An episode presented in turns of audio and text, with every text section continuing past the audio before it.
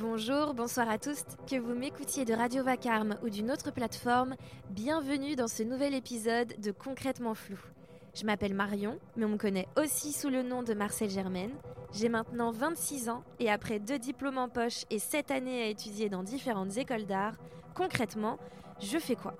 Je vous avoue, en tant que jeune artiste, eh bien c'est plutôt flou. Entre solitude et galère, j'ai décidé de prendre mon courage à deux mains et d'aller à la rencontre des personnes qui façonnent le monde de l'art d'aujourd'hui et de demain. Dans ce nouvel épisode, j'accueille l'artiste vidéaste Mélissa Médan.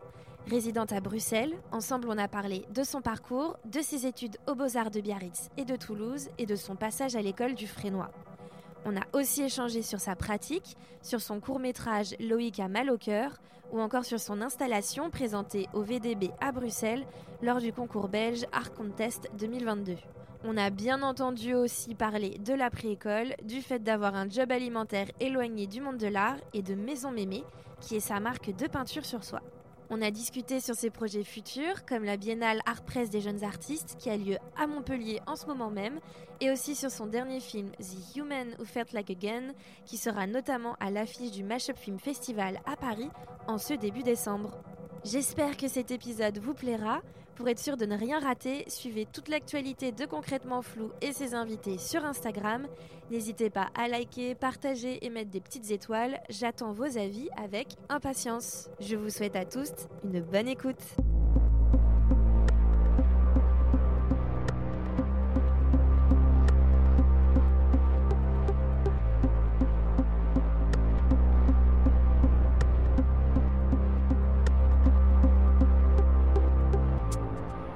Salut Mélissa. Salut Marion. Comment ça va? Ça va, merci. Et toi? Ça va, euh, ça va plutôt bien. De bon matin. Euh, pour euh, ceux qui nous écoutent, celles qui nous écoutent, il est 8 heures du matin. Mais je suis extrêmement heureuse de t'avoir parce que déjà, de une, je suis à Bruxelles en ce moment. Et ça, ça me fait trop plaisir. Tu es ma première artiste résidente en Belgique que j'interviewe. Et du coup, tu peux dire que tu es the first one d'une euh, prochaine longue liste. On ne sait pas euh, euh, quand je reviendrai, mais voilà. Avis à tous les artistes de Bruxelles, contactez-moi. alors, Mélissa, tu es artiste plasticienne. j'ai noté vidéaste aussi. Et j'ai mis créatrice de la maison Mémé aussi. À mes heures. à tes heures. je suis hyper contente de t'avoir aujourd'hui parce que ça fait un petit moment qu'on se connaît finalement. C'est clair. On s'est, euh, on s'est rencontrés à, à, Toulouse. Moi, j'étais encore étudiante en deuxième année, si je ne me trompe pas. Et toi, je crois que tu étais en cinquième année. Tu étais une grande. et je me souviens euh, très bien de, de, ton diplôme et tout. Euh, donc, ça me fait très plaisir, bah, après tout ce temps, maintenant, de se voir. si on devait retourner du coup en, en, arrière un petit peu au tout début, quelle est un peu genre ta relation à l'art Genre, comment ça a commencé? Quand tu étais jeune Ou est-ce que euh, est-ce que c'est venu plus tard? Genre, qu'est-ce qui t'a donné envie d'être artiste? Ah, c'est une excellente question. Eh, eh. Euh, ça a commencé comment euh... Je sais pas, moi, quand j'étais gamine, j'adorais dessiner. Ouais. Et j'adorais le cinéma. Mmh, mmh. Euh, des films, genre les comédies américaines potages que mon frère me montrait. Mais tu vois, c'est un, un, début. Ouais, ouais, ouais. Et ça a bien marqué mon travail par la suite. Donc, euh, qu'est-ce qui, euh, qu'est-ce qui, toi, a un petit peu déclenché euh, cette envie bah, au, sens, au sens créatif du terme, on va dire, c'est plutôt le, je pense, dans l'éducation et dans. Enfin, je viens d'une famille d'artisans, donc beaucoup de bricoleurs autour de moi. ma mère aussi, elle a toujours été dans des choses Enfin, les avant-gardes du DIY euh, à la maison, les activités du dimanche, etc. Wow.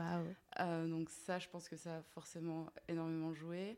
Hmm. Euh, après ça, j'ai commencé au lycée à suivre le cursus art plastique, donc à être aussi un peu plus éduquée à l'histoire de l'art notamment, parce que ça, ça fait pour le coup pas du tout partie de mon éducation. Mhm. Donc euh, à découvrir ça vraiment à ce moment-là. T'as grandi où? Je t'ai même pas demandé. Sainte-Marie. Ok, c'est vers où? Euh, C'est dans le sud-ouest, euh, c'est au pied des Pyrénées. Ok. la plus grande ville, la plus proche, c'est Pau. Ok. Ah ok. Et après, il y a Bordeaux et Toulouse autour. Ouais. mais voilà. Et donc, clairement, pas du tout d'éducation à l'art contemporain, enfin, les, musées, tout ça. voilà. Mon premier musée, c'était le Guggenheim à Bilbao en sortie scolaire en terminale. Ok, pas mal. donc, voilà et en fait, euh, ça, c'était mon lycée, je l'ai fait à Bayonne. Et donc, euh, j'ai découvert euh, l'école des beaux-arts, qui était l'école des rocailles à ce moment-là, mhm. pour les portes ouvertes. Et j'étais là, mais c'est trop bien, mhm. c'est des études supérieures où on peut faire tout ce qu'on veut. Mais vraiment très naïvement, je, je connaissais pas du mhm. tout l'aspect institutionnel de l'art, etc. Ouais. Et j'ai découvert tout ça en arrivant aux beaux-arts. Ah ouais. Mais c'est hyper marrant parce que j'ai un peu le même chemin aussi, où je connaissais rien du tout et aucune idée de comment, comment on pouvait euh, aller dans cette direction. Euh. Mais du coup, euh, tu es allé directement après le lycée aux Beaux-Arts ou tu t'es arrêté avant autre part? Non, non, directement. Directement. Et du coup, Biarritz? Biarritz. T'as kiffé ou pas? Ouais, c'était trop chouette. Biarritz, c'est une école qui, qui est vraiment à l'échelle laboratoire. On est mhm. À cette époque-là, c'était que euh, l'école d'art des Rocailles. Maintenant, c'est l'école supérieure d'art Pays Basque qui se sont hmm. couplés avec euh, la prépa qui était à Bayonne. Euh, mais du coup, on était, je pense, une soixantaine d'élèves grand max pour hmm. les trois premières années du diplôme. Il n'y a pas, a pas le master au Pays Basque. Et c'est une école qui a des bons moyens de production, donc où on peut toucher à tout, on apprend plein de choses. On est hmm. bien accompagné aussi pour tout ce qui est un peu plus technique très bien accompagné pour euh, l'aspect théorique et la méthodologie. Mhm. Donc, euh, ouais, c'était trop chouette. Et puis, prendre ses post-déj euh, en face de l'océan, c'est cool. J'avoue que ça donne, ça donne plutôt envie pour être déjà passé à Biarritz. Mais du coup, ça doit être un peu compliqué quand on fait une école comme Biarritz, parce que vu qu'ils n'ont pas de, de, second cycle, mhm. tu, dois forcément partir à un moment donné. Et, et, du coup, qu'est-ce qui t'a donné envie d'aller à Toulouse? Alors, euh, qui m'a donné envie d'aller à Toulouse, c'est euh, Disons que euh, la troisième année, du coup, elle se passe un peu sous la pression de euh, il faut envoyer des dossiers, il faut absolument, si on a envie de continuer à avoir une école pour son master. Bah, c'est ça, c'est un peu stressant. Ouais, c'est un peu stressant et du coup, euh, c'est surtout aussi de ne pas perdre d'énergie à postuler partout et n'importe où et essayer de mm, mm. rester un peu cohérent avec la pratique qu'on a commencé à développer. Bah, surtout en même temps que son diplôme, quoi. Quand dans d'autres écoles, tu t'inquiètes juste pour ton diplôme et tu te dis, oh, au pire, je verrai l'année prochaine si je change d'école. Ouais. Mais en fait, euh, au final, c'est pas plus mal parce que euh, tu, du coup, tu es en train de faire tes dossiers en même temps, donc tu dois vachement mm. synthétiser le travail que tu as développé pendant trois ans. Et en fait, euh, ça peut aussi aider pour le diplôme quand même, je trouve. Mm. mais c'est juste, ouais, moi j'avais postulé à Lyon et à Toulouse et j'ai pas été prise à Lyon, donc je suis allée à Toulouse. c'était, c'était pas forcément mon premier choix de base. Ouais. Mais euh, au final, j'étais très heureuse aussi de mon cursus à Toulouse. Donc. Mm, mm, mm. Et est-ce que. Euh, moi, je suis un peu curieuse parce que je connais euh, principalement ton travail vidéo aujourd'hui, d'installation aussi. Mm-hmm. Mais, mais est-ce que, genre, la vidéo, ça a toujours été une évidence, genre, dès le début? Ou est-ce que c'est venu, genre, vraiment avec le temps, une construction C'est venu avec le temps. Ouais. en fait, c'est venu. C'était un peu bizarre au début quand je suis arrivée à Toulouse, parce que moi j'arrivais du coup de l'école de Biarritz, qui était une toute petite école où on se connaissait mhm. tous, où c'était facile, euh, d'un point de vue social, d'un point de vue les ateliers, tout ça, c'était, euh, tout était euh, au même endroit. Et en arrivant à Toulouse, j'ai quand même découvert euh, ce que c'est une grande école d'art en, termes d'échelle, je veux dire. C'est clair. Et j'étais un peu genre euh, bon, ok, euh, qu'est-ce que, comment on fait? Mais vraiment, hein, comme ça, mhm. genre il y a un, atelier spécifique pour tout, pour la sérigraphie, pour la gravure, pour machin, pour ceci. C'est ça. Je rappelle qu'à Toulouse, il y a trois sections. Il y a art, design graphique et design. Donc c'est vrai qu'en termes de de population, l'école, il y a énormément, énormément de monde. Je crois que c'est 100 euh, en première année, déjà quand on arrive. Donc euh, après, forcément, ça baisse, mais ça fait quand même d'énormes promos. Et je j'en perds ma voix. non, mais c'est vrai que pour moi, c'était hyper impressionnant. En plus, je suis assez timide, donc euh, voilà, c'était pas forcément confortable. Mm. Et le plus confortable à ce moment-là, c'était effectivement de rester dans mon ordinateur et de continuer sur la vidéo. Après, c'était pas que ça la raison, c'est aussi euh, l'école de, Biarritz, c'était euh, mention art et industrie culturelle, donc on avait été mhm. vachement briefé, enfin briefé, euh, vachement éduqué entre guillemets aux industries culturelles. Et moi, c'est un truc que mhm. j'ai découvert à ce moment-là et qui m'a enfin, qui m'a trop intéressée et que je trouve que c'est un sujet qui était vraiment primordial. Maintenant, ça l'est toujours, mais mm. ça a pris une autre ampleur avec. Euh, Qu'est-ce que tu entends par euh, industrie culturelle? Industrie culturelle, euh, ça va être tout ce qui est le cinéma, la télévision, la mm. radio, ça en fait partie aussi. Tout, bon, on avait beaucoup de, beaucoup de cours sur. Ben, les images de masse, les, les, conséquences de ça, etc. comment mm. l'art se saisit de ça aussi, et où est-ce que tu mets la frontière entre des images d'art et des images de divertissement. Enfin, toutes ces questions-là, elles, hmm. étaient vraiment au cœur de, l'enseignement. Donc, euh, donc moi, j'étais quand même déjà dans ça. Après, c'est vrai qu'il y a plusieurs facteurs qui font que je suis restée assez focus sur la vidéo, mais hmm. c'est en développant ça que... Et à aucun moment, euh, tu as eu envie de partir vers, quelque chose de plus euh, cinéma? Hmm, Si. Franchement, si. après, pas en termes de formation, pas en termes d'école, mais euh, quand, euh, quand je trouve quand tu fais de la vidéo, je sais pas si c'est le cas pour tout le monde, mais euh, notamment moi je suis dans des choses assez narratives quand même, mm, mm, et mm, du coup je me pose toujours la question de ah, est-ce que j'aurais pas envie d'écrire vraiment un film qui soit de cinéma, ne serait-ce qu'un court métrage.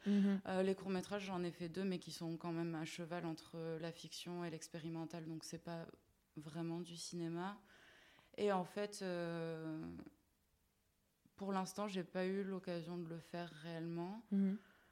C'est pas au programme, mais pourquoi pas peut-être plus tard. Oui. Je sais pas, voilà. tu as le temps, Mélissa. je trouve juste qu'on a, il y a plus de place pour. Euh, pour euh, faire ce qu'on veut quand on se catégorise pas dans le cinéma. Après, peut-être qu'un film mm. peut devenir, même si c'est pas son, son, objet de prime abord, mais peut devenir un film de cinéma. Mm. Mais... je suis entièrement d'accord. Euh, toute ma vie, j'ai l'impression de.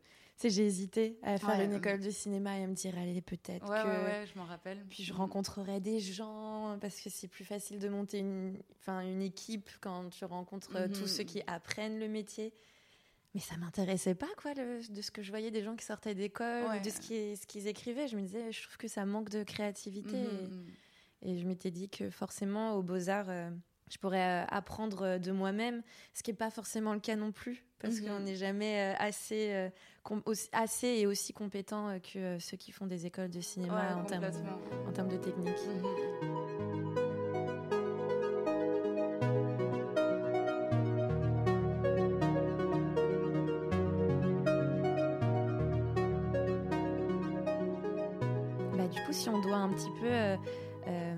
décrire ton travail euh, à ceux qui, à celles qui n'ont jamais vu ou qui ne mhm. peuvent pas voir aussi. big up à mon parrain. Et donc pour toutes les personnes aussi mal et non voyantes, mhm. ton travail, si je dois moi un petit peu le décrire, c'est un travail de collage, je dirais principalement, de vidéos que de vidéos, d'images que tu trouves sur sur internet, sur le web, sur la toile. Euh, et que tu, que tu assembles. Et euh, tu travailles aussi avec euh, des voix qui sont autogénérées, robotisées, je dirais. Ouais, autogénérées, pas vraiment, c'est quand même moi qui écris. même si j'adorerais avoir les moyens techniques de faire du texte autogénéré. Mhm. mais oui, des, des, des, voix de synthèse. ouais. Ça règle beaucoup de problèmes. et avec ça, tu fais des, des scénarios, des histoires, ouais. et qui sont qui sont euh, très, euh, très fun et à la fois très. Euh, je sais pas comment. je saurais pas comment l'expliquer, mais il y a une, as une manière de, d'utiliser, on va dire, le langage, et ce qui rend en fait des vidéos qui sont très émotives, ou en mhm. tout cas, il y a, on peut très vite être touché par ce qu'on entend, mais à la fois c'est très particulier parce que c'est une voix robotisée qu'on, écoute, et, et, du coup ça crée ça crée des choses euh, hyper intéressantes et euh, si j'ai bien résumé ça. Ouais, ouais, ouais c'est ça. En tout cas, euh, dans de l'intention de départ, quand j'ai commencé à travailler avec les voix de synthèse et les images récupérées sur Google, c'était vraiment des, espèces de crash tests de voir à quel point, dans quelque chose de très hermétique, euh, les histoires qui sont souvent quand même très banales, les histoires que je raconte dans mes vidéos qui sont mhm. euh, très ces histoires du quotidien, quoi, de Monsieur X et Madame Y.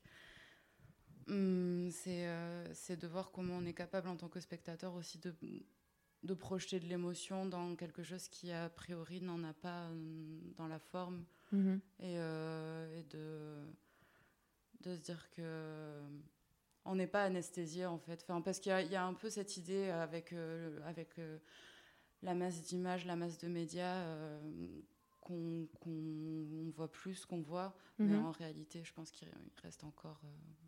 Bah oui, il reste des choses. Moi, je me demandais, c'est comment, quel est ton processus de travail? Comment tu fais quand tu veux créer tu vois, une nouvelle histoire, mm-hmm. est-ce que euh, est-ce que tu as déjà un scénario qui est en tête euh, ou est-ce qu'il te vient petit à petit euh, quand tu trouves les images? Et comment tu trouves les images aussi? Parce que je suppose que quand tu tapes, je sais pas moi, main sur Google, tu trouves une tonne d'images. Donc, bah ça, je me suis pour les images, je me suis enfin j'ai mis en place une, une espèce de, de, discipline justement pour pas enfin pour pas trop batailler avec ça. Et c'est vraiment, euh, si j'ai l'idée d'une mise en, scène, il me faut une table et des mains. Mhm. Je vais prendre la première table qui m'est suggérée par Google, la première main qui m'est suggérée par Google. Euh, et en fait, ça, je l'ai, euh, je l'ai forcé vraiment au maximum sur mes dernières vidéos. Et c'est mhm. devenu. du coup, ça a déplacé un peu mes questionnements aussi sur une espèce de collaboration avec, avec mes algorithmes et les suggestions qui me sont faites. Mhm. Euh, et donc en fait, je, ouais, je travaille vraiment en équipe avec mon ordinateur parce que mmh. selon la période à laquelle je vais mm, commencer à construire une image, on va pas me proposer les mêmes choses. Et, franchement, ça change vraiment. Euh, ah ouais, à ce point-là? Pas, pas, c'est pas flagrant, mmh. mais par exemple, euh, le dernier film que j'ai fait, tu l'as peut-être vu au Vanderborg avec le pistolet. Ouais. J'avais commencé à le faire avant de faire la peinture sur soi, donc mmh. c'était il y a deux ans même un peu plus. Donc j'avais commencé à monter des images et puis j'ai recommencé, je l'ai réécrit entre temps, mhm. mais c'était les mêmes images qu'il me fallait, mais j'ai refait les recherches images et c'était pas la même chose. Ah et en fait, ça, ça change aussi l'ambiance du film au final, surtout quand euh, je le mhm. fais tenir sur une durée. Là, c'est 12 minutes quand même, c'est un peu plus long que j'ai fait en animation. Et euh, donc ça, ça, donne une autre ambiance. Et, euh, donc c'est une petite collab avec mon ordinateur. c'est une collab euh, plutôt sympathique euh, et très intelligente, euh, je trouve. Et je trouve ça hyper important de, bah, de souligner que tu. comment dire Que tu te mets une règle, en fait, de mhm. prendre la première image, parce que tout le monde ne fait pas ça. Et, je, trouve ça, je trouve ça hyper chouette, parce que c'est vrai que quand on regarde tes vidéos, c'est pour un peu l'expliquer euh, aux personnes qui, qui, ne peuvent pas voir, du coup, euh, c'est quand même. Euh, ce sont des vidéos, ce sont des collages, mais qui sont faits de manière très simple. Tu fais pas, c'est pas quelque chose de, je dirais, d'ostentatoire. Il y a mm. une technique qui est folle quand même derrière, je tiens à préciser. mais mais c'est vrai que c'est quand, quand, quand, je dis collage, c'est vraiment c'est le mot parfait en fait pour pour décrire ça parce que c'est, euh, ça reste euh, visuellement euh, très simple, mais d'une efficacité qui est folle.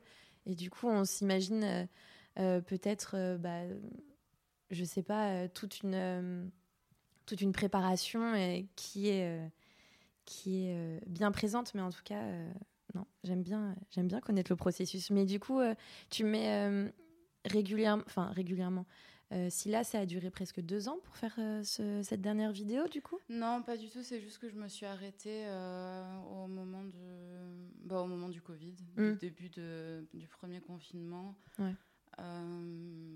et j'ai arrêté pendant, pendant deux ans, en fait. Et j'ai mm. vraiment... j'ai continué à travailler un peu plus l'aspect théorique.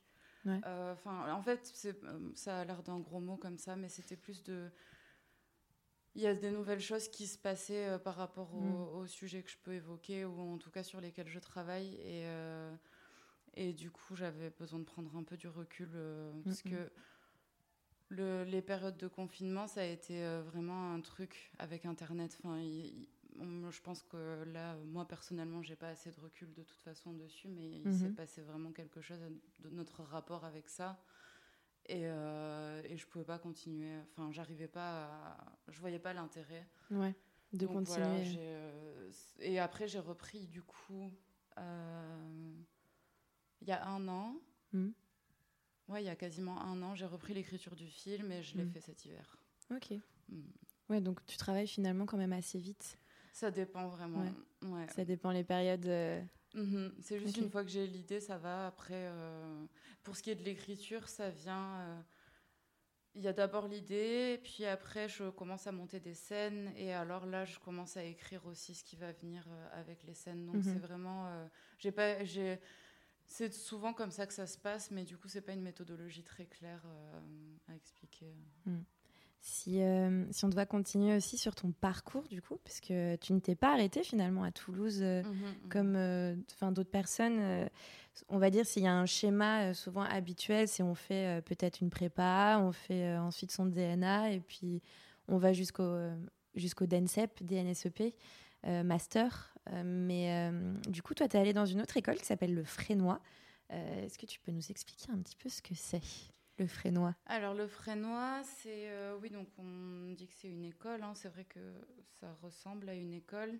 Euh, moi, j'ai tendance à dire que c'est un centre de production plutôt. Mhm. Euh, c'est euh, oui, donc c'est un très bel établissement entre Tourcoing et Roubaix, avec des moyens de production et des équipes de production assez incroyables. Mhm. et en fait, ça se passe sur deux ans, le cursus complet du Frénois, et il y a un projet par an.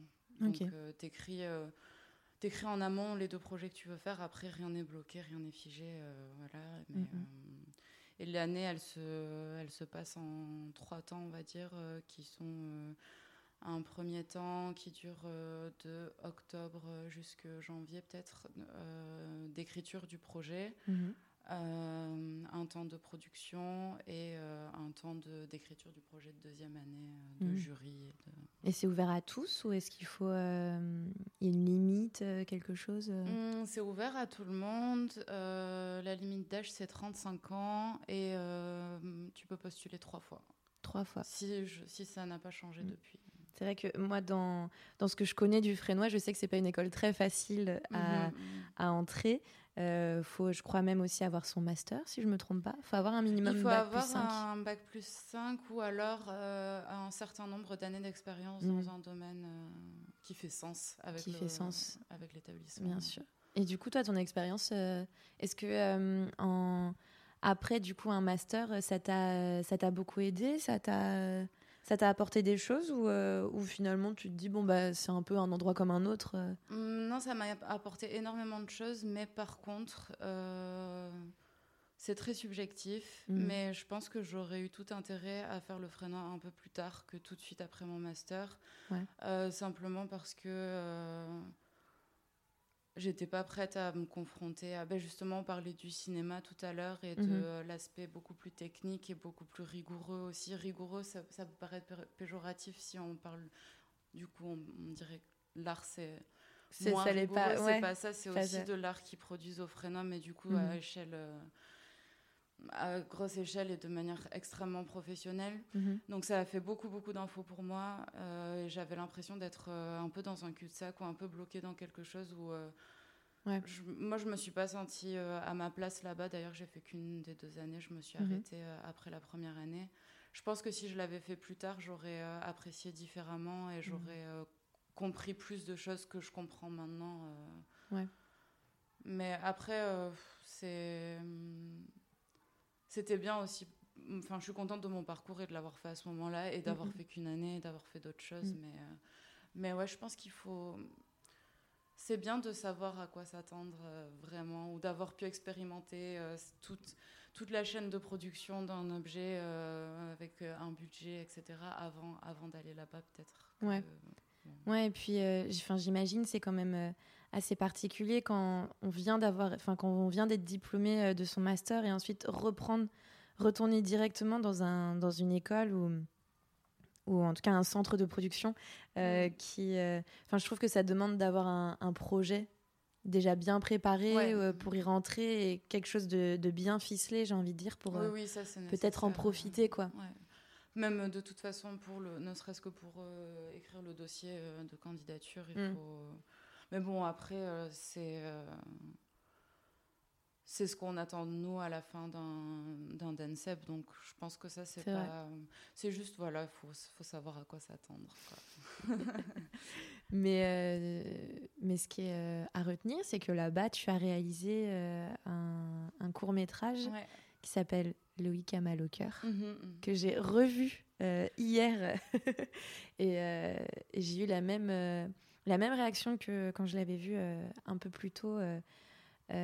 c'est que je l'ai beaucoup aimé. Merci. c'est qu'il est, qui est très, enfin, il est très très chouette. Est-ce que tu peux nous en parler un petit peu?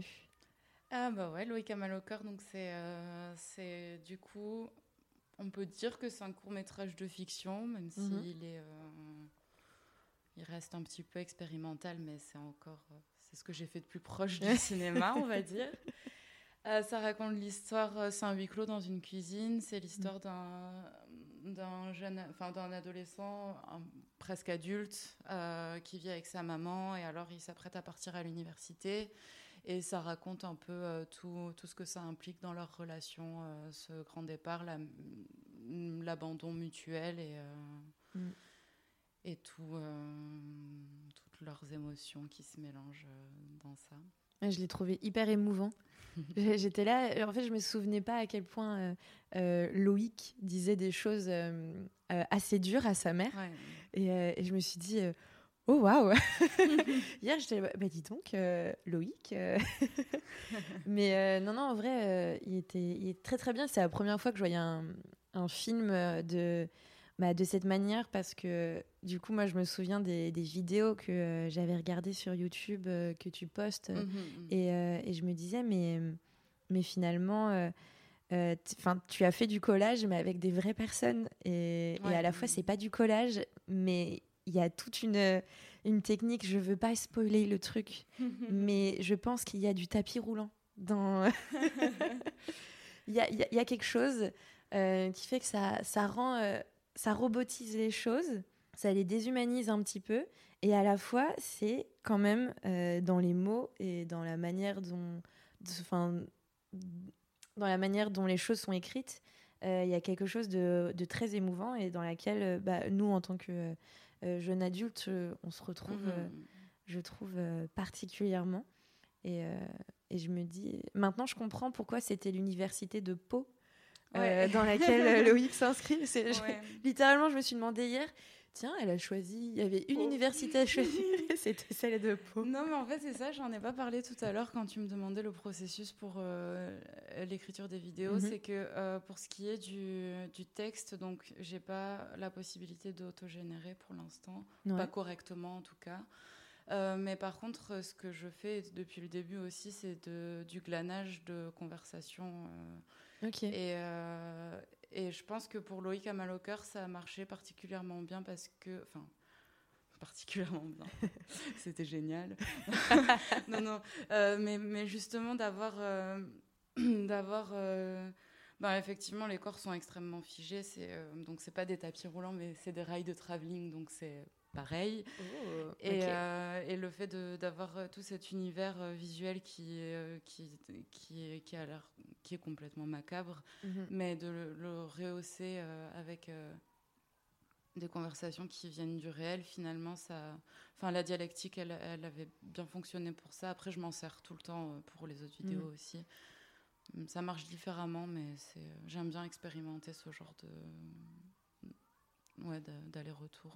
Et quand tu dis que tu glanes les conversations, c'est euh, est-ce que tu recherches des, conversations, enfin, tu, par rapport à des choses que tu vois sur Internet, ou est-ce que c'est euh, tu, euh, tu, enregistres en secret tes potes qui parlent? J'enregistre pas, c'est juste de plus de la prise de notes. Mhm. C'est des choses, mais c'est des choses qui vont me, faire tilt ou, ou, des situations. Et puis après, moi, j'écris autour de ça. Hein. C'est un mélange mais euh, c'est juste ouais, vraiment de la prise de notes. Ouais, c'est de l'inspiration pure euh, du réel, quoi, finalement, mhm, euh, que tu prends. Moi, je trouve ça marrant, les, la manière dont tu prends, en fait, les choses du réel, les conversations que tu entends. Parce que, bah, moi, du coup, contrairement à toi, j'enregistre en secret mes amis. Je, je, les enregistre complètement sans leur demander leur permission, ce qui n'est pas bien. Et, et, ensuite, moi, je les utilise dans mes installations. Et du coup, on entend mes amis. Euh, et après, je m'excuse très fortement et je les supplie d'accepter de, de, de, bien dévoiler leur intimité parce que moi, je me permets complètement de dévoiler la leur. mais du coup, non, je trouve ça hyper intéressant la manière dont tu, tu prends quelque chose du réel et tu arrives à, le, à écrire autour de ça et, à recréer tout un univers qui est quand même bien bien particulier. enfin, moi, finalement, je vois pas beaucoup. Euh, enfin, ton travail est pour moi hyper. Euh, euh, j'ai pas le mot. Reconnaissable, ça se dit? Oui, je crois. On comprend. On comprend. voilà. Hein, on va dire que, on va dire que c'est bon. c'est vrai, dans ton travail de, collage et la manière dont tu narrationnes tes vidéos. Aujourd'hui, je, je, pars dans des mots, je ne suis pas sûre, excusez-moi, hein, mais il est tôt, c'est pour ça. Euh, je trouve euh, ouais, que euh, ton travail, je sais que c'est toi. Mhm. Tu vois.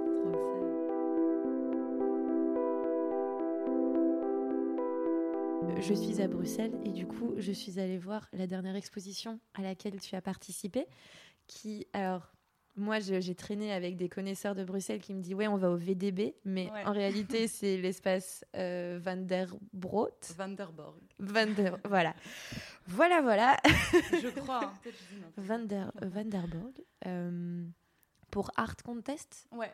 Est-ce que tu peux nous dire exactement un petit peu ce que c'est?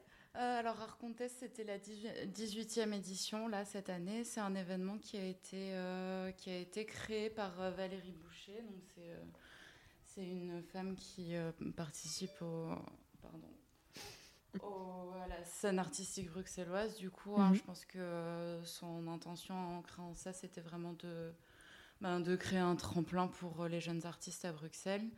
Euh, qui fait que s'accroître du coup euh, depuis qu'elle a commencé. Mhm. et en fait, ça consiste à un envoi de candidature par dossier, mhm. classique.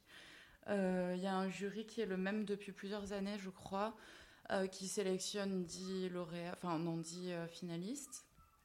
Et on fait l'exposition. Donc là, c'était au Vanderborg. Ça fait plusieurs années que c'est là-bas. Mhm. Je crois que ça va changer, mais je suis pas sûre. C'est un super espace. ouais, ouais, ouais, En vrai, je, enfin, je découvre un petit peu, moi, la, la, les endroits artistiques de, de, Bruxelles parce que je ne m'y connais pas très bien non plus. Euh, mais non, je trouvais que c'était un chouette espace et je suis arrivée dans, dans cet endroit. Euh, du coup, euh, et, et, je trouvais que c'était plutôt bien parce que chaque personne qui, qui, participe à mhm. l'exposition a quand même un, un sacré espace, chacun. Donc c'était plutôt chouette et je suis rentrée dans ton espace, mhm. tel un magasin de Apple. Ouais. Euh, est-ce que tu peux parler un petit peu du concept que tu as choisi Parce que j'ai trouvé ça euh, assez euh, génial. quand je dis vraiment, on rentre dans un magasin Apple, c'est le cas. Il y a une borne pour charger ton téléphone parce qu'il est un petit peu nécessaire si on veut profiter pleinement de, de, ce que tu as proposé. Mhm. Donc, si tu peux nous en parler un petit peu. Ouais, en fait, j'ai tenté l'exposition 100% décentralisée. Mhm. Euh, et euh, essayer de questionner un peu euh, l'autonomie et la dépendance que nous apporte ben, Internet, nos téléphones et notre connexion systématique. alors, je, je, te raconte exactement comment ça s'est passé parce que mm il y a, y a quand même des aventures là-dedans. Euh, il y a l'installation des gestes simples qui était prévue pour être euh, décentralisée. Quand je dis décentralisée, c'est que euh, on peut, on, les vidéos sont pas diffusées directement dans le lieu. On scanne le QR code comme à une terrasse de café pour avoir le menu. Et on, on, arrive sur les vidéos dans notre téléphone, du coup. Donc ça, c'était prévu comme ça. Et euh, pour le reste de l'installation, j'étais un peu hésitante entre euh, faire tout euh, comme ça ou montrer quand même des écrans. Ça, c'était au tout début quand j'ai su que j'allais participer à ça. et puis, en voyant comment ça allait se passer, il y avait la possibilité de faire une location de matériel, etc. C'est aussi des questions à prendre en compte quand même quand mhm. on fait ce genre de, quand on participe à ce genre de concours.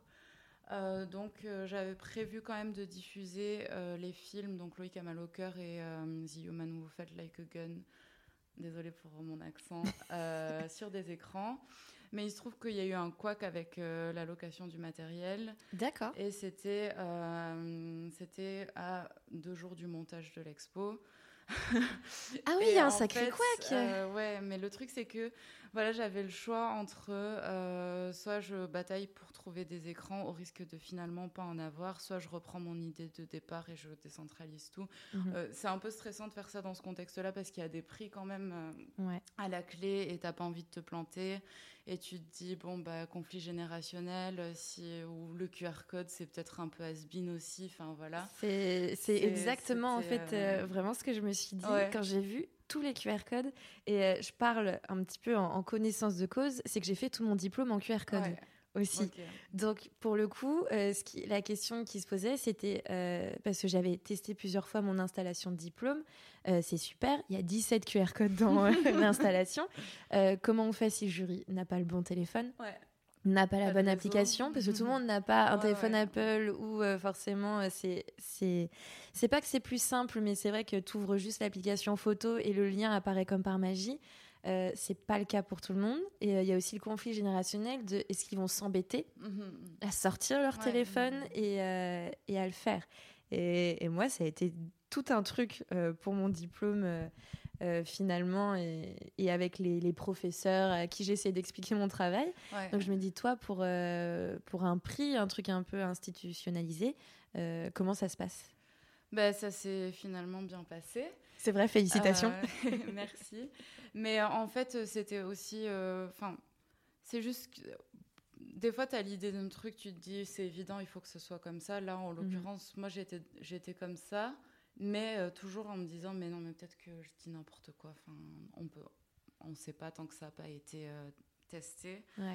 Et, euh, et, en fait non je pense que par rapport au contenu des vidéos et par rapport à ce que ça raconte ça faisait quand même sens de, de le présenter de cette manière là et au final, j'étais super contente. Moi-même. Aussi, au-delà de, du, des questions de fond et de ce que racontent les films et comment ils sont montrés, mhm. euh, j'étais trop contente de l'esthétique de l'installation. Et euh, le côté Apple Store, mais super cheap en frigo, parce que c'est du polystyrène, du coup, tous mm. les supports sont en, polystyrène et en résine. Et ça, ça dit aussi finalement ce que je dis, c'est décentralisé, mais ça apporte d'autres objets euh, qui sont de l'ordre du matériel vraiment euh, dans, euh, dans l'installation. Et, je trouve que ça dit aussi comme c'est fragile tout ça, parce que c'est vraiment ben, la table en frigolite, tout le, pendant toute la soirée du vernissage, je me suis dit, mais les gens font que taper dedans, elle va, elle va pas tenir, c'est pas possible. Je me suis demandé moi-même comment elle tenait. Hein, il y avait des scotch double face au sol, enfin, ça a bougé dans tous les sens. Puis euh, après, je me suis dit, non, mais c'est pas grave, c'est ça de toute façon, enfin, c'est un truc euh, qu'on. Ouais, en fait, c'est fragile, tout, tout ce, truc euh, sur quoi on mise énormément du numérique et des nouvelles technologies. Ça... Il y a un endroit, je ne saurais pas dire exactement si c'est notre usage, si c'est euh, l'infrastructure de tout ça ou si c'est euh, ce que ça produit sur nous, sur nos relations. Mais il y a un truc qui est fragile dans ça, donc mm. j'étais contente de, de l'avoir présenté comme ça au final. Ouais, et je trouvais ça d'autant plus intéressant, c'est finalement ça questionne euh, toujours la manière dont on doit montrer dans un espace des vidéos, des films, comment on fait. Euh, est-ce qu'on oblige les gens à s'asseoir et à regarder euh, dans le temps d'exposition Et là, du coup, tu proposes quelque chose qui est complètement différent parce que euh, forcément, on, voyait des images quand même, de, par exemple, de Loïc à mal au cœur.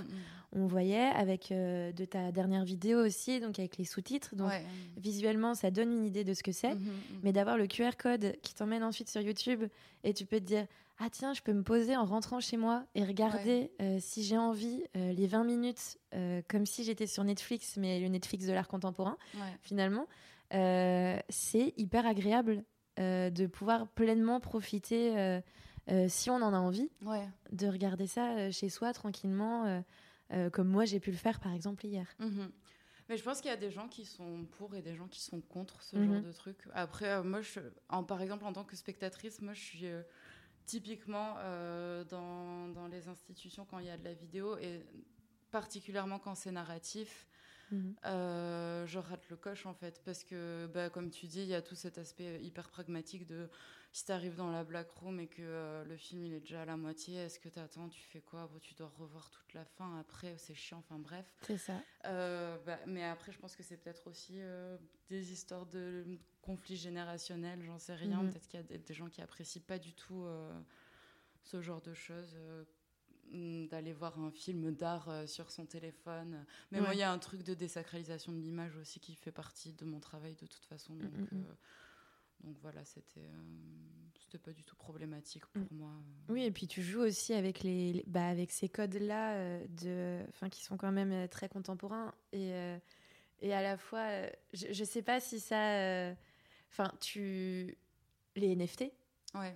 je sais pas comment la- Ouais, ouais. je sais pas comment le- l'apporter sur euh, dans la conversation, mais voilà, NFT. NFT, c'est un gros mot, c'est vrai que C'est c'était trop la hype, les NFT. C'est quand même hyper marrant parce que vraiment pour resituer euh, l'exposition, donc à un moment donc il y a cette euh, table, on se demande comment elle tient. Il y a tous ces euh, euh, supports donc qui ressemblent à des à des téléphones, à des iPhones. Euh, il y a le petit QR code à côté de chaque téléphone et, euh, et donc on on scanne. On tombe sur euh, donc euh, une animation qui dure pas très longtemps. Mhm. Euh, C'est des animations qui sont, c'est hyper bien fait et je tiens à préciser et très marrant aussi. Mhm.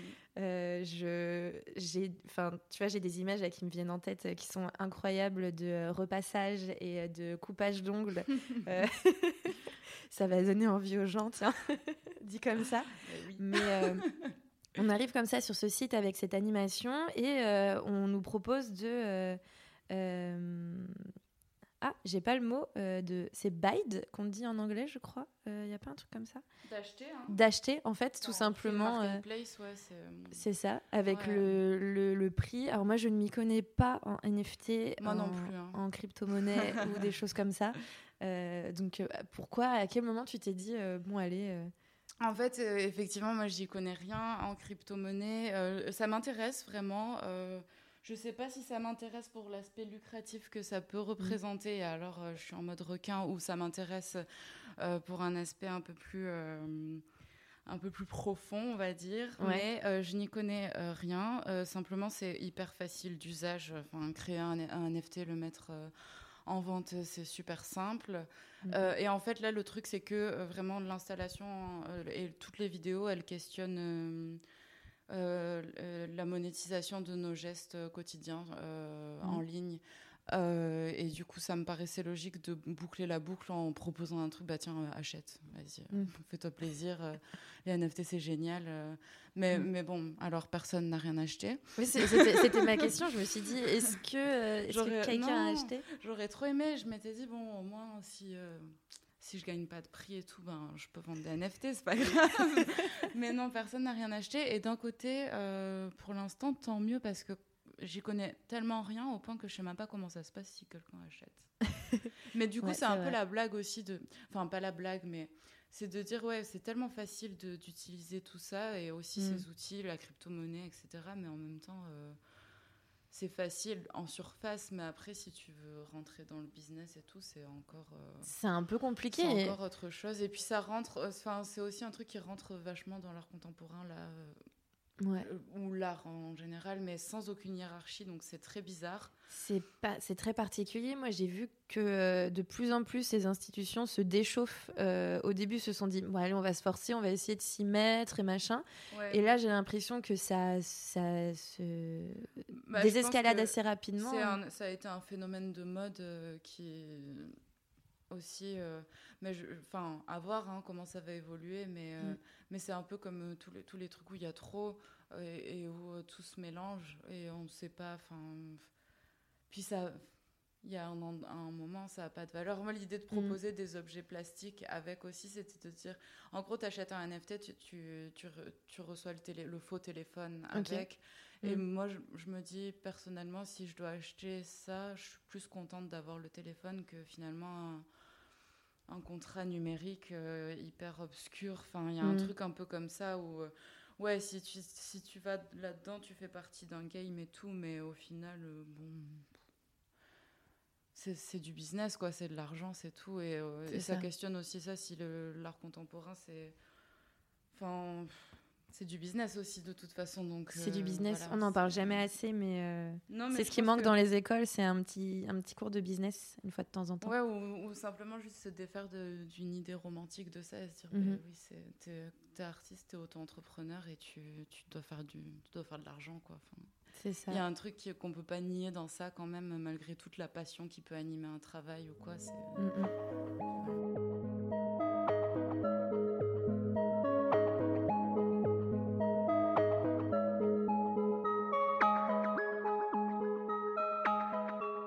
Bah toi, du coup, après l'école, un petit peu, euh, comment ça s'est passé pour toi euh, de bah, d'essayer euh, de rentrer dans un monde, tu vois, tel que l'art contemporain, Mhm. euh, sachant que tu as déménagé dans un autre pays aussi. Ouais. Tu vois, tu as choisi d'aller à, à Bruxelles. Enfin, comment ça s'est passé un petit peu pour toi Bah, ça s'est passé un peu comme pour beaucoup de gens, je pense, dans le...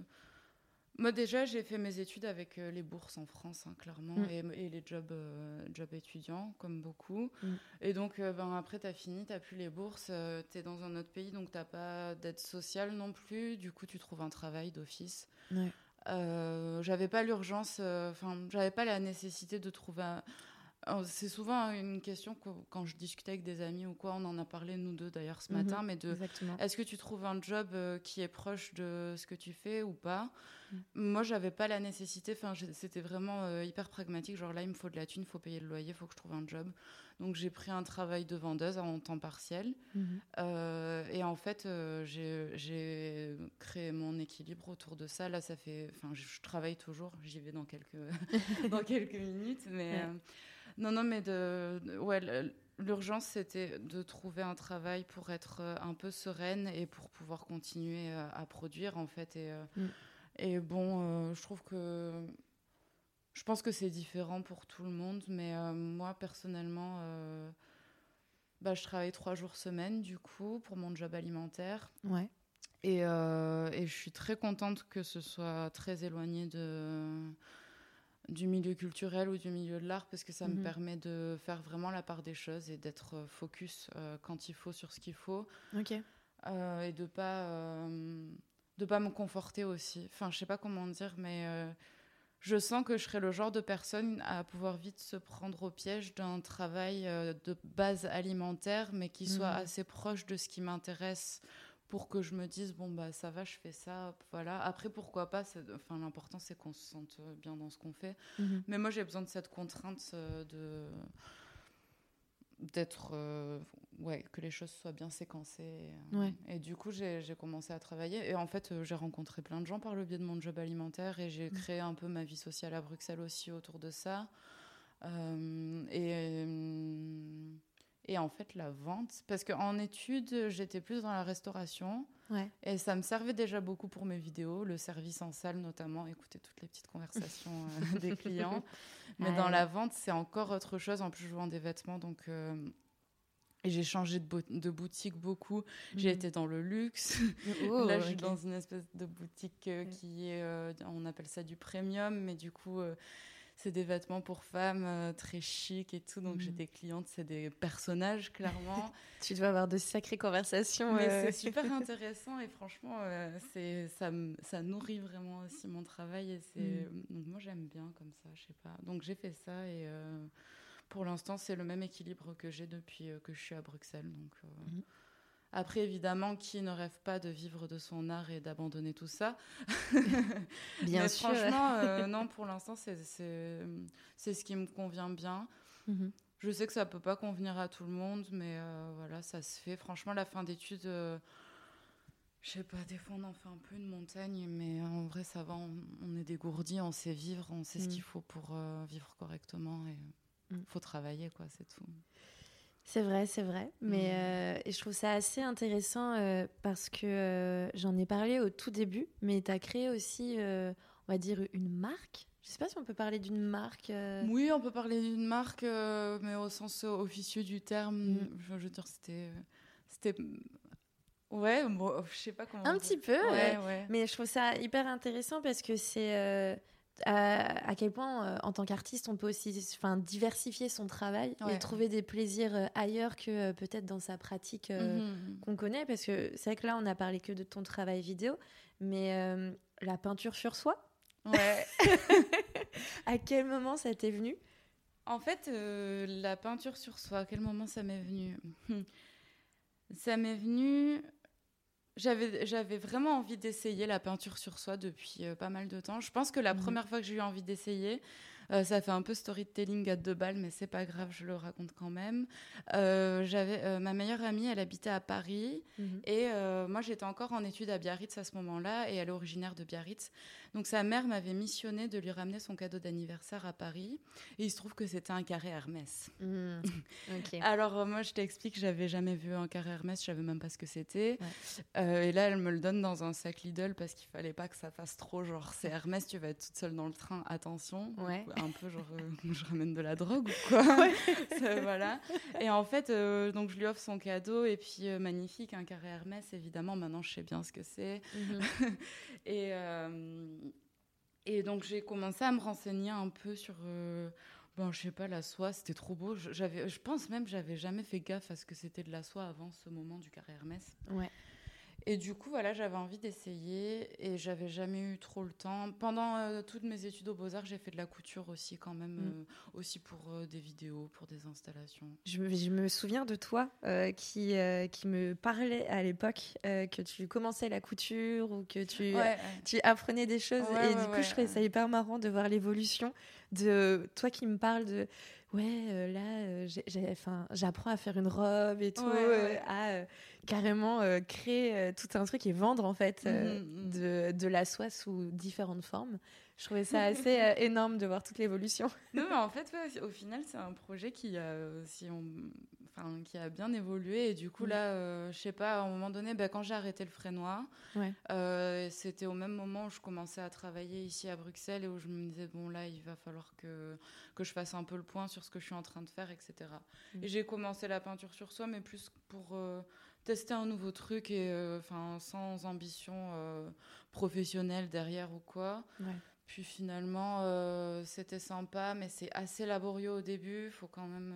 Ça doit être dur de manipuler, enfin cette matière et de coudre avec et de créer des, des vêtements. Franchement, bah, déjà au début, j'ai même pas essayé de coudre avec. C'était déjà hyper laborieux de juste arriver à une un motif de peinture correct. En plus, euh, bon, voilà, je suis pas une dessinatrice ou quoi, donc euh, bref. donc euh, j'ai fait ça un peu comme ça, puis j'ai arrêté un temps et confinement. Hein. le fameux. le fameux. là, je me suis dit, bon, bah vas-y, de toute façon, tu, tu sais pas faire de vidéo pour l'instant, donc fais la mm. peinture sur soi. Et en fait, je sais pas, j'étais à fond. Enfin, il y avait que ça à faire en même temps, faut dire, j'avais plein de temps pour travailler ça. Donc, euh, ça m'a permis de reprendre la couture, euh, de créer de nouvelles choses aussi qui sont complètement euh, différentes. Parce que déjà, c'est des objets matériels, puis ça a une certaine utilité. Je mets des gros guillemets mm. à ça, mais c'est des vêtements. Donc, voilà, ça se porte. Il y a une satisfaction quand même derrière qui est assez différente de de créer pour des expos quoi enfin je sais pas il y a un mm. truc hyper utilitaire qui qui était vraiment chouette ouais et puis proche aussi de de, enfin, des gens. Je trouve parce que forcément, quand tu crées une marque comme ça, euh, enfin. On va dire, il y a, y a un engouement aussi sur, euh, sur Instagram, sur les réseaux. Euh, les gens, s'ils ont envie d'acheter un carré, ils mhm. peuvent, alors que, enfin, c'est dur à dire, mais tout le monde ne peut pas se permettre d'acheter une vidéo, par exemple. c'est clair. C'est assez mhm. fou. Mais ce qui est fou aussi, euh, c'est que euh, le temps de travail pour un carré de soie, il est euh, beaucoup plus grand que pour mm. une vidéo des petits NFT, justement, que, que je vais proposer à la vente beaucoup plus cher que les carrés de soie que j'ai vendus. Mm. Il y a un truc un peu absurde aussi dans ça. mais, mais ouais, c'est. je sais pas, c'était, c'était vraiment aussi une expérience complètement différente mm, de, de ça. Enfin, ouais. Mais je trouvais ça hyper intelligent parce que c'est vrai, bah déjà moi, euh, j'étais grande fan parce que euh, je regardais, je me disais waouh, elle a fait un bon beurre en soie euh, avec des flammes et il est rose. ça me donnait trop envie. J'étais hyper jalouse dès que je voyais quelqu'un parce que parce que bon, c'est quand même Enfin, c'est quand même assez fou la différence aussi entre. Enfin, je sais pas, toi, entre ton travail et je me disais, tiens, Mélissa, elle a trouvé quelque chose où je sais pas, elle, se diversifie dans ce qu'elle propose mm. et, et, elle a l'air de kiffer les deux et de prendre du plaisir euh, à faire les deux. Et, moi, c'est souvent un sujet qui me plaît beaucoup ces derniers temps. C'est euh, vraiment comment est-ce qu'on peut. Euh, enfin, c'est toujours une idée de business, mais comment est-ce qu'on peut peut-être commercialiser son art pour, mhm. quand on est artiste, avoir des revenus? Parce que finalement, on n'a pas de revenus quand on fait des expositions. Enfin, il y en a, on est censé être payé et il faut être payé. Et Mais ça dépend où est-ce que tu fais des expos parce que tu as beau faire des expos avec euh, tes amis ou dans des ateliers, dans des endroits, c'est pas forcément possible d'être rémunéré. Ouais, c'est clair. Donc, euh, donc je, trouve ça, je trouve ça très bien en fait quand, euh, quand des artistes trouvent des solutions de, pour commercialiser, on va dire, leur, une partie de, leur mhm. travail ou de leur créativité voilà, sous différentes formes. Mais l'idée de Maison Mémé de base, c'était de pouvoir, euh, enfin, d'avoir une pratique aussi euh, un peu plus lucrative euh, mm. en, soum soum pour pour pouvoir payer du matos pour la vidéo. Mm. ça a fonctionné un temps, mais bon, après, tu as ton job alimentaire, tu peux pas avoir 10 milliards de jobs, c'est pas. C'est ça.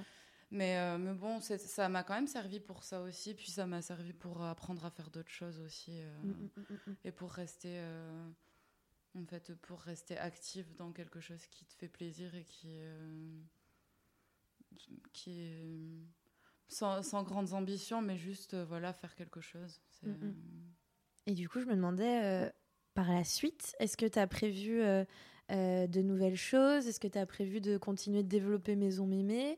Est-ce que tu as des nouveaux projets, de nouvelles expositions des... Mm-hmm. quel, est, quel est ton futur, Mélissa? Alors, c'est une bonne question, pleine de mystères.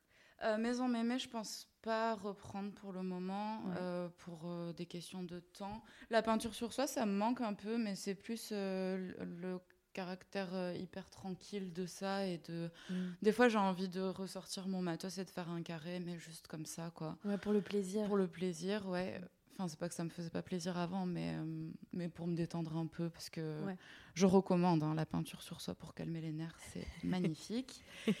Et, mais par contre, euh, pas le temps pour l'instant. Et pour ce qui est euh, des, de la production vidéo, je, ben là, du coup, grâce à Art Contest, je vais exposer à la Centrale en 2023, donc ça c'est trop chouette. Trop chouette. Et euh, j'ai hâte de commencer à travailler sur ça. Euh.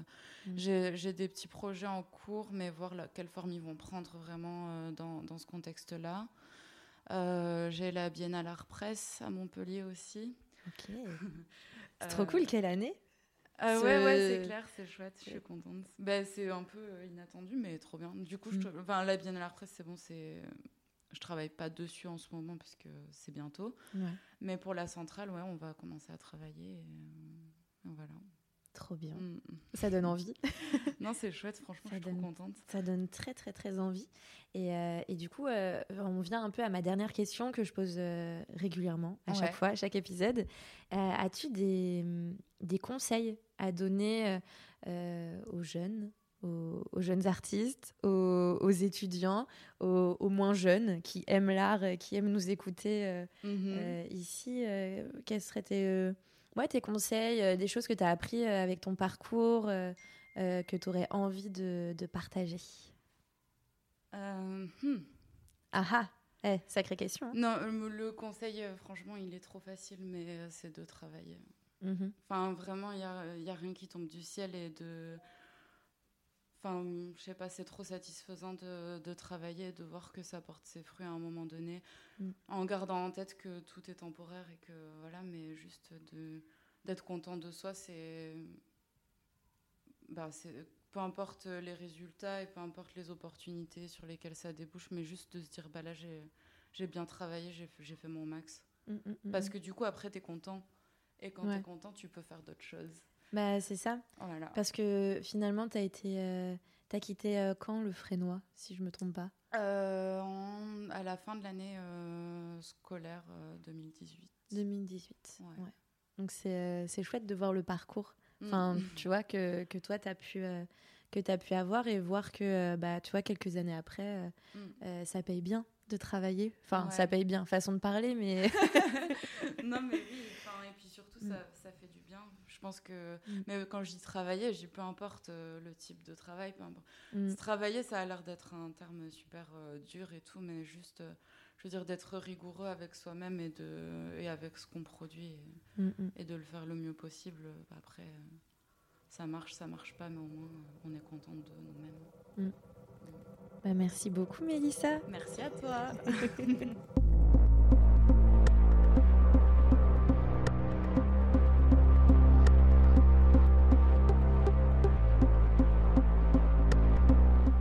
d'avoir écouté ce nouvel épisode de Concrètement Flou. Je remercie encore Mélissa Médan d'avoir accepté mon invitation. Merci à Radio Vacarme de diffuser ce podcast les mardis tous les 15 jours.